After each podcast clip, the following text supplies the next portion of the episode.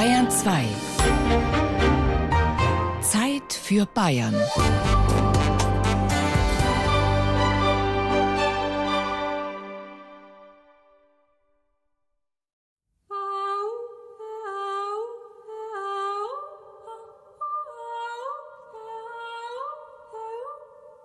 Heilige sind für uns Menschen, die, die sich um andere gekümmert haben.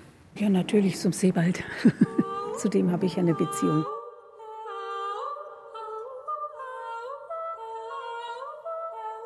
Erst bei der Grabschließung hat mich der Pfarrer Bronz angerufen. Wir haben was für Sie. Wir hätten eine kleine Reliquie. Es war gar nicht vorgesehen. Da ist halt irgendwo was rausgebröselt. Ich glaube nicht, dass eine geistige Kraft tatsächlich übergeht. Ich sehe das in manchen Punkten ganz nüchtern.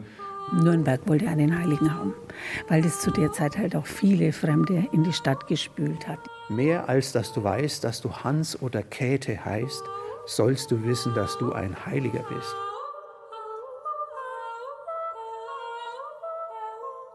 Wie halten es die Evangelischen mit den Heiligen? Ein idealer Schauplatz, um dieser Frage nachzugehen, ist die Nürnberger Sebalduskirche. Sie steht mitten im Zentrum Nürnbergs unterhalb der Burg und oberhalb des Hauptmarkts. Nach Nürnbergs Stadtheiligem ist sie benannt, nach Sebald. Dem frommen Einsiedler wurde manches Wunder nachgesagt, und dessen Gebeine liegen bis heute im Ostchor der inzwischen evangelischen Sebalduskirche. Hier liegt der Widerspruch begraben. Und hier fangen wir mal an zu suchen. Hohe Glasfenster, eingerahmt von beige-grauen, sandsteinernen Pfeilern, die oben zu spitzen Türmchen zusammenlaufen, verziert mit allerlei Schmuck, Konsolen, Baldachinen und Simsen und Geländern. Wir betreten die Sebalduskirche durch den Westeingang. 50 bis 60 Heilige sollen heute noch in der Kirche vertreten sein. Gleich hier an den Pfeilern in der Nähe des Eingangs hängen schon die ersten aus dem 13. Jahrhundert noch, erklärt Touristenpfarrerin Petra Segitz. Da hätten wir bedeutsam auch für die Stadt Nürnberg Heinrich und Kunigunde an Pfeilern stehen als Skulpturen.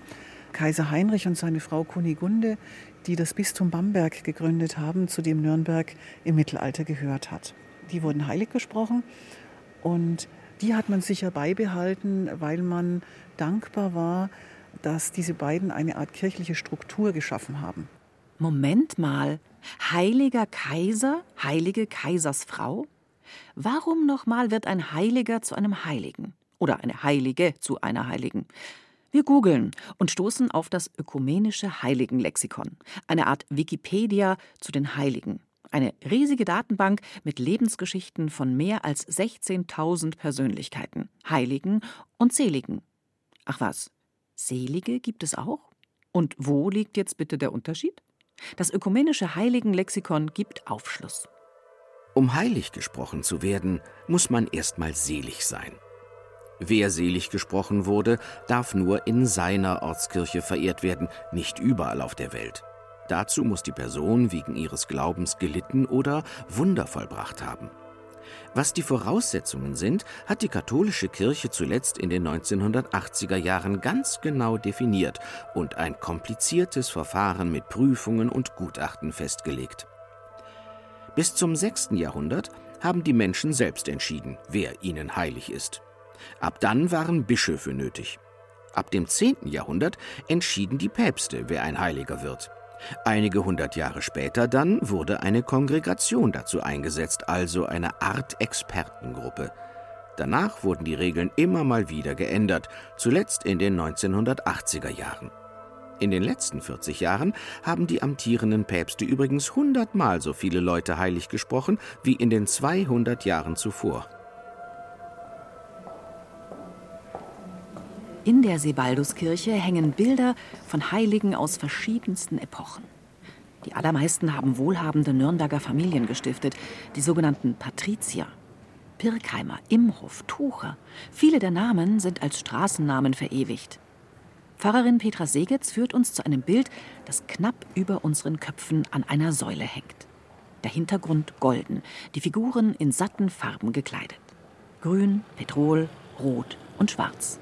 Wir stehen jetzt vor einem Totengedenkbild der Familie Imhoff, die im Mittelalter dieses Bild gestiftet hat.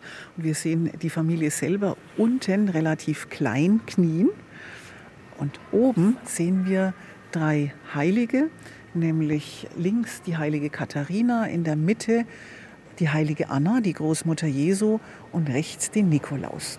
Im Lauf der Jahrhunderte kamen immer mehr Heilige dazu. Und, wie wir erfahren, änderten sich mit den Epochen auch die Gründe für Heiligsprechungen. Im Mittelalter beispielsweise wurden viele Menschen zu Heiligen erklärt, die einen Orden gegründet haben. Oder wir hatten vorhin den Nikolaus, den Heiligen, der der Hilfsheilige ist, der Menschen unterstützt hat. Im Mittelalter auch viele Heilige, die ein Vorbild waren, weil sie verzichtet haben auf etwas. Zum Beispiel die jungfräulichen Heiligen.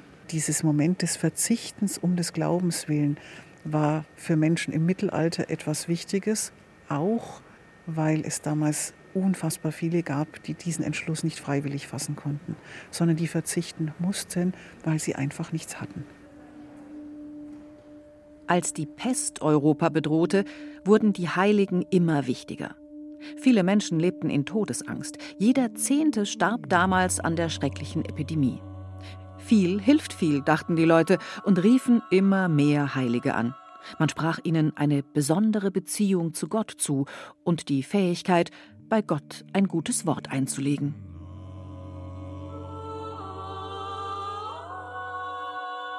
Auch zum Grab des Sebaldus pilgerten die Menschen scharenweise. Hier seien Menschen von Krankheiten geheilt worden, erzählte man sich. Und auch heute noch haben evangelische Sebalder Christen eine Beziehung zu ihrem Heiligen, meint Inge Marwe. Die Wunder, die er vollbracht hat, sind natürlich im Zeichen der damaligen Zeit zu sehen, aber sie sind so treffend. Dass er zum Beispiel einen vom Geiz heilt. Er war da in seiner Hütte im Poppenreuter Wald, hat er ja gelebt, ja, angeblich. Und da war er eben unterwegs und er war auch krank und er fror. Und er ist dann zu einem Wagner gegangen in seine Hütte und hat gefragt, ob er sich damit hinsetzen darf ans Feuer. Und er war aber so furchtbar geizig. Und dann ist er raus und hat die Eiszapfen von der Hütte gepflückt und hat die ins Feuer geworfen. Und siehe da, die haben gebrannt und haben die Wärme verbreitet in der ganzen Hütte. Zum Sebaldusgrab müssen wir noch ein Stückchen nach vorne in den Ostchor der Kirche. Von allen Seiten frei zugänglich in der Mitte des großen Chorraums. Ein filigran gestalteter Koloss aus Messing. Er ist mehr als vier Meter hoch. Vier Säulen an jeder Längsseite laufen zu gotischen Spitzbögen zu. Das Dach, der Boden und die Säulen sind mit Türmchen und Figürchen überreich verziert. Ganz unten viele große Weinbergschnecken. Sie tragen das Grab auf ihren Schneckenhäusern. Auf halber Höhe steht auf einem Sockel hinter den Säulen und all dem Zierat der Silberschrein mit den Gebeinen.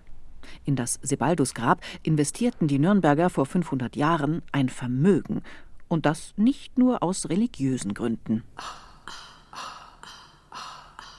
Die Nürnberger hatten Interesse daran, Sebaldus als Markenzeichen groß und bekannt zu machen. Nürnberg war freie Reichsstadt. Die Stadt wollte unabhängig bleiben von den umliegenden Bischofsstädten Bamberg, Eichstätt, Regensburg und Würzburg.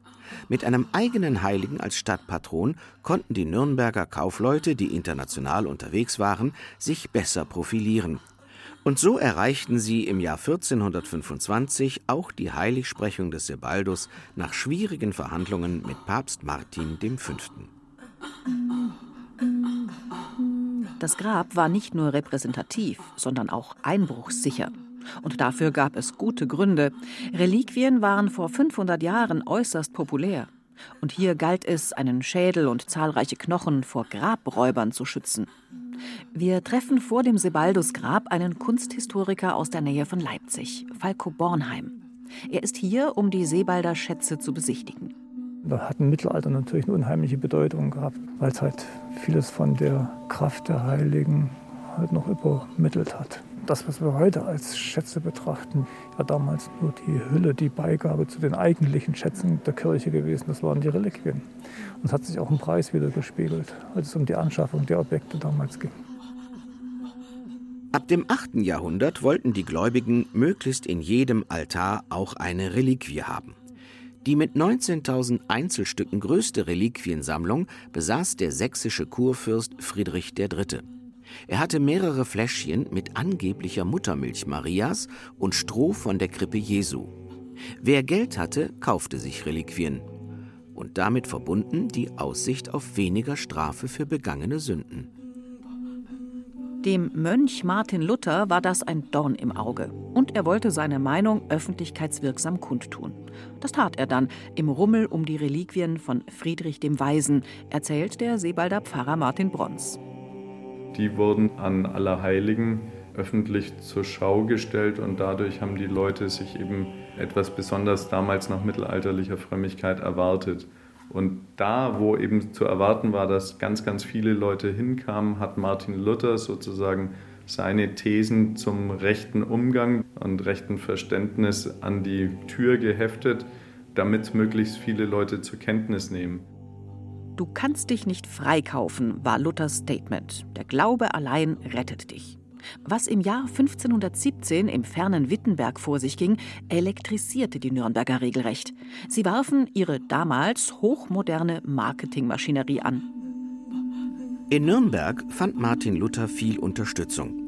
Hier wurden seine Thesen vom Lateinischen ins Deutsche übersetzt, auf den gerade erst erfundenen Druckmaschinen vervielfältigt und unter die Leute gebracht.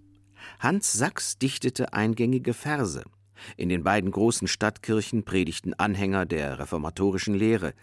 In die Lorenzkirche strömten die Menschen zu den Predigten des Andreas Osiander. Auf Luthers Empfehlung bewarb sich Dominikus Schleubner als Prediger in der Sebalduskirche. Schon ein Jahr später bauten die Sebalder eine Empore ein, um für die Menge der Interessierten Platz zu schaffen. Im Jahr 1525 beschloss der Rat der Stadt nach tagelangen öffentlichen Beratungen, dass Nürnberg zum evangelischen Glauben übertreten würde. Lorenzkirche und Sebalduskirche wurden evangelisch. Und welche Folgen hatte das für die bis dahin innig verehrten und zur Fürbitte angerufenen Heiligen? Alle Gläubigen seien heilig, betonte Martin Luther. Ein dickes Buch zur Geschichte des evangelischen Heiligengedenkens hat der evangelische Pfarrer Gerhard Knott verfasst. Ihn treffen wir in der evangelischen Stiftskirche in Hersbruck. Die Haltung zu den Heiligen erklärt er so. Das war tatsächlich dieses Gerangel, das dann in nachreformatorischer Zeit weitergegangen ist, weil die Altgläubigen, die heutigen Katholiken, haben gesagt, nee, das, das ist uns zu wenig. Wir wollen nach wie vor einfach diese Fürbittfunktion haben. Wir wollen den Antonius, wenn wir mal einen Schlüssel verlegt haben, anrufen können und sagen, Antonius, du bist für die Schlamperer zuständig, helf mir den Schlüssel finden. Das war bei den Evangelischen nicht so, sondern die haben gesagt, der Petrus, der hat versagt, der hat Jesus verleugnet. Aber Jesus hat ihn wieder neu eingesetzt. Und dieser Glaube des Petrus, das ist uns das Wesentliche als Evangelische. Die Heiligen behalten und ehren. Das wurde in anderen Regionen anders gesehen. Die Reformatoren Calvin und Zwingli waren an dieser Stelle deutlich radikaler. Das zweite Gebot nahmen sie wörtlich: Du sollst dir kein Bildnis machen. Radikale Reformer und wütende Bauern stießen Figuren von den Simsen und rissen Bilder von den Wänden. Nicht so in Nürnberg. Luther hatte im Prinzip nichts gegen die Heiligen, auch nichts gegen die Bilder. In Nürnberg ging es den Bauern finanziell besser als woanders und die einflussreichen Patrizierfamilien waren weiterhin im Rat der Stadt vertreten. Sie hatten die heiligen Figuren und Bilder ja selbst gestiftet. Die kostbaren Kunstwerke sind also immer noch da und ziehen interessierte Kunsthistoriker wie Falco Bornheim in die Stadt. Das ist das Schöne, man schaut ja wirklich in eine Kirche noch hinein, in eine evangelische Kirche, aber eben des späten 14., 15. oder frühen 16. Jahrhunderts noch mit der Ausstattung. Es ist eigentlich was ganz, ganz, ganz Besonderes. Und deswegen jemand, der sich für Kunstgeschichte interessiert, der kommt halt nach Nürnberg. Da gab es halt um 1500 einen Veit Adam Kraft, Fischer, es gab Albrecht Dürer, Hirsvogel in der Glasmalerei. Also alle führenden Kräfte der Zeit um 1500 waren Nürnberg. Die sind sich auf dem Marktplatz begegnet. Wenn man das sieht, das ist einfach ein Mekka der Kunst.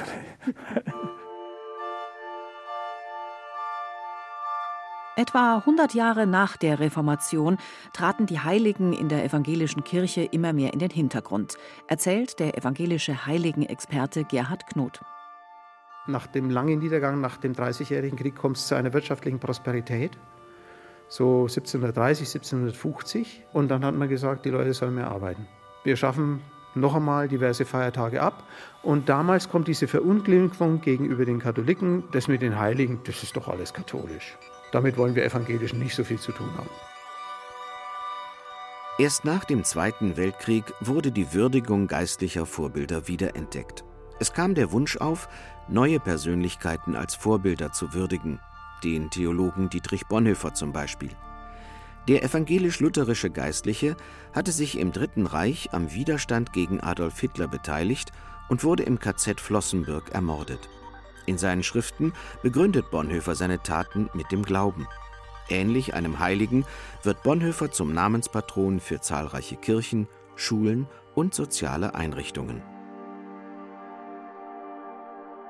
Und sie werden seine Völker sein und er selbst, Gott mit ihnen Zurück in die Sebalduskirche. Im Sommer 2019 haben sich hier vorne im Chorraum die Zeiten verschränkt. Um den heiligen Sebald herum versammelten sich evangelische, katholische und orthodoxe Christen. Und auch die nicht religiösen Nürnberger kamen in Scharen. Die tausend Jahre alten Knochen des heiligen Sebald sollten hervorgeholt werden in einer feierlichen Zeremonie. Wir haben in der zweiten Lade also zwei große Reliquiensäckchen, das Haupt des Sebalders mit der Inschrift Hoc est caput Sancti Sebaldi. Der St. Sebalder Pfarrer Martin Bronz öffnete zunächst die Tür des Sebaldusgrabs mit weißen Handschuhen. Der Silberschrein wurde hervorgeholt. Darin kamen goldene Holzkästen zum Vorschein. Auf einem Tisch mit weißer Tischdecke wurden diese ausgepackt. Pfarrer Bronz kommentierte damals live in die Kameras. 19 Mal wurde das Grab bereits inspiziert im Laufe der Jahrhunderte. Jedes Mal soll dabei die Vollständigkeit des Skeletts überprüft und mögliche Schimmelschäden beseitigt werden. Die Zeremonie, eingerahmt von frommen Liedern und Beamtinnen der Denkmalschutzbehörde. Das Publikum zwischen Schaudern und Ehrfurcht, Verwunderung und Ergriffenheit. Ingemar W. ist ehrenamtlich in St. Sebald tätig und erlebte alles mit. Es ist schon ein seltsames Gefühl. Ich habe diese 23 oder 29 Purpursäckchen gesehen, die herausgenommen wurden aus zwei unterschiedlichen Laden. Und dann haben die ja auch die Protokolle von den Jahren vorher und vorher und vorher dann immer noch verlesen. Und da ist man wirklich dann plötzlich im 16. Jahrhundert gewesen. Also das hat einen schon die Luft anhalten lassen. Im Publikum saßen auch etliche extra angereiste Katholiken. Sie erhofften sich eine eigene Sebaldus-Reliquie für ihre Heimatgemeinde. Eine Fahnenabordnung der katholischen Pfarrei Egling bei Wolfratshausen und eine Delegation aus dem österreichischen Gafflenz bei Linz. Auch dort soll der heilige Sebald vor Jahrhunderten gewirkt haben. Kirchengebäude und verschiedene Legenden zeugen davon. Auch ist Sebald als Vorname gebräuchlich. Mehrmals schon hatten die Gaflenzer Katholiken um eine Reliquie des heiligen Sebald gebeten. Vergeblich. Die Eklinger Abordnung hatte diesmal eine Figur des heiligen Sebald im Gepäck, um sie wenigstens als sogenannte Berührungsreliquie wieder mit nach Hause zu bringen. Dieser etwa 40 Zentimeter große Sebald mit Pilgerstab und Kirche in den Händen sollte die Knochen des heiligen Sebald berühren. Die Figur bekam einen Platz auf dem Auspacktisch mit weißer Tischdecke neben den Werkzeugen der Restauratorinnen, den weißen Handschuhen, Urkunden und Knochensäckchen, erzählt Josef Kellner vom Pfarrgemeinderat in Egling. Unsere Figur, unsere Replik von draußen, die hat scheinbar diesen ganzen offiziellen Denkmalschützern und so weiter, die da äh, in dem Gremium waren, ja irgendwie nicht gepasst, dass die steht. Pfarrer Bronz ist immer wieder gekommen, die muss hier stehen bleiben, die hat er wieder hingestellt und unser Sebald hat praktisch zwei Tage lang, am Samstag und am Sonntag, gewacht über die ganzen Aktionen, die da gemacht worden sind und dass diese Berührungsreliquie dann den Geist von Sebald aufgenommen hat. Wir treffen Josef Kellner Anfang Oktober in der Sebalduskapelle in Egling. Die Kapelle befindet sich an einem Hang am Ortsrand, oberhalb des Forellenteichs. Die Sebald-Figur steht von der Gemeinde gut sichtbar auf einem Sims an der linken Seite des Altarraums, angestrahlt von einem LED-Scheinwerfer. Ob der Geist des Sebald wirklich auf die Figur übergegangen ist? Die Firmlinge sind sich nicht so sicher.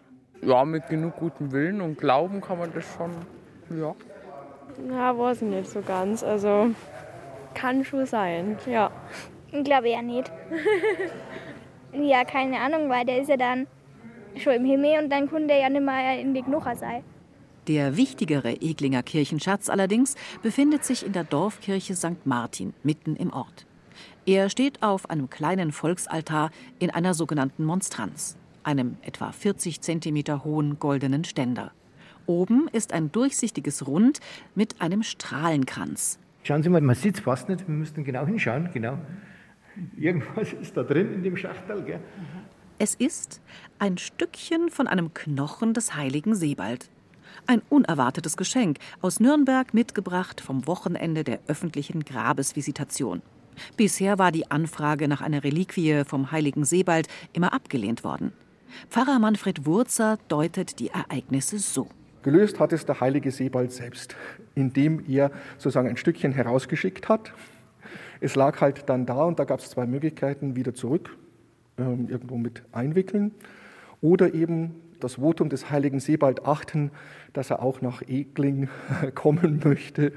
Und dankenswerterweise hat dann Pfarrer Brons so entschieden, zusammen mit dem ganzen Gremium, ein Stückchen des heiligen Sebald uns dann mitzugeben. Brüderlich geteilt wurde das Stückchen. Eine Winzigkeit bekam die Sebalder Pfarrei im österreichischen Gafflenz, die andere Hälfte die Eglinger Sebaldusgemeinde. Doch dass sich in Egling nun Schlangen vor der Reliquie bilden, wäre gelogen. Für mich ist jetzt das nicht ausschlaggebend, sondern die ganze Kirche äh, im Allgemeinen, sage ich, es steht für mich ganz anders wie nur ein kleiner Knochensplitter. Also ich finde es schön, dass man die Wurzeln wieder sucht und da eine Verbindung aufbaut.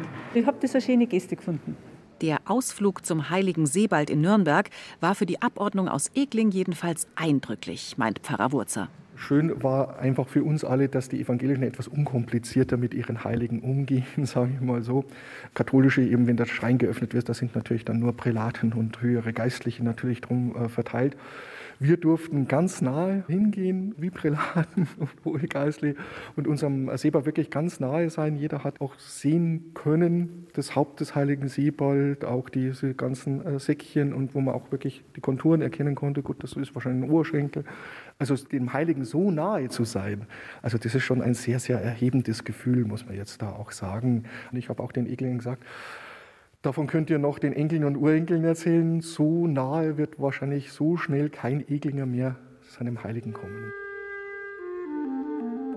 Vielen Heiligen ist ein Tag im Kalender gewidmet. Diese Namenstage sind bei evangelischen, katholischen und orthodoxen Christen noch gebräuchlich. Das ökumenische Heiligenlexikon listet auf seiner Webseite tausende Heilige auf. Und von wegen Heilige seien nur was für Katholiken. Ein evangelischer Pfarrer hat eine riesige Datenbank aufgebaut, Joachim Schäfer aus Stuttgart. Hier finden sich auch alle, die zuletzt selig gesprochen wurden. Widerstandskämpfer aus dem Spanischen Bürgerkrieg, die noch nicht ganz selig gesprochene Resel aus dem oberpfälzischen Connersreuth oder der an Leukämie gestorbene 15-jährige Italiener Carlo Acutis. Denn auch heute gibt es Menschen, die Heilige sind.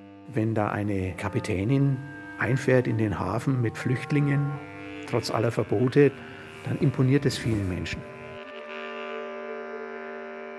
Jeder von uns braucht Vorbilder, die in bestimmten Situationen zeigen, welche Verhaltensoptionen es überhaupt gibt. Das sind Punkte, weshalb auch Protestanten und Protestantinnen mit Heiligen etwas anfangen können. Der Unterschied ist dann wieder zu einem katholischen Verständnis, dass wir eben nicht davon ausgehen, dass Heilige andere Menschen wären als wir selbst.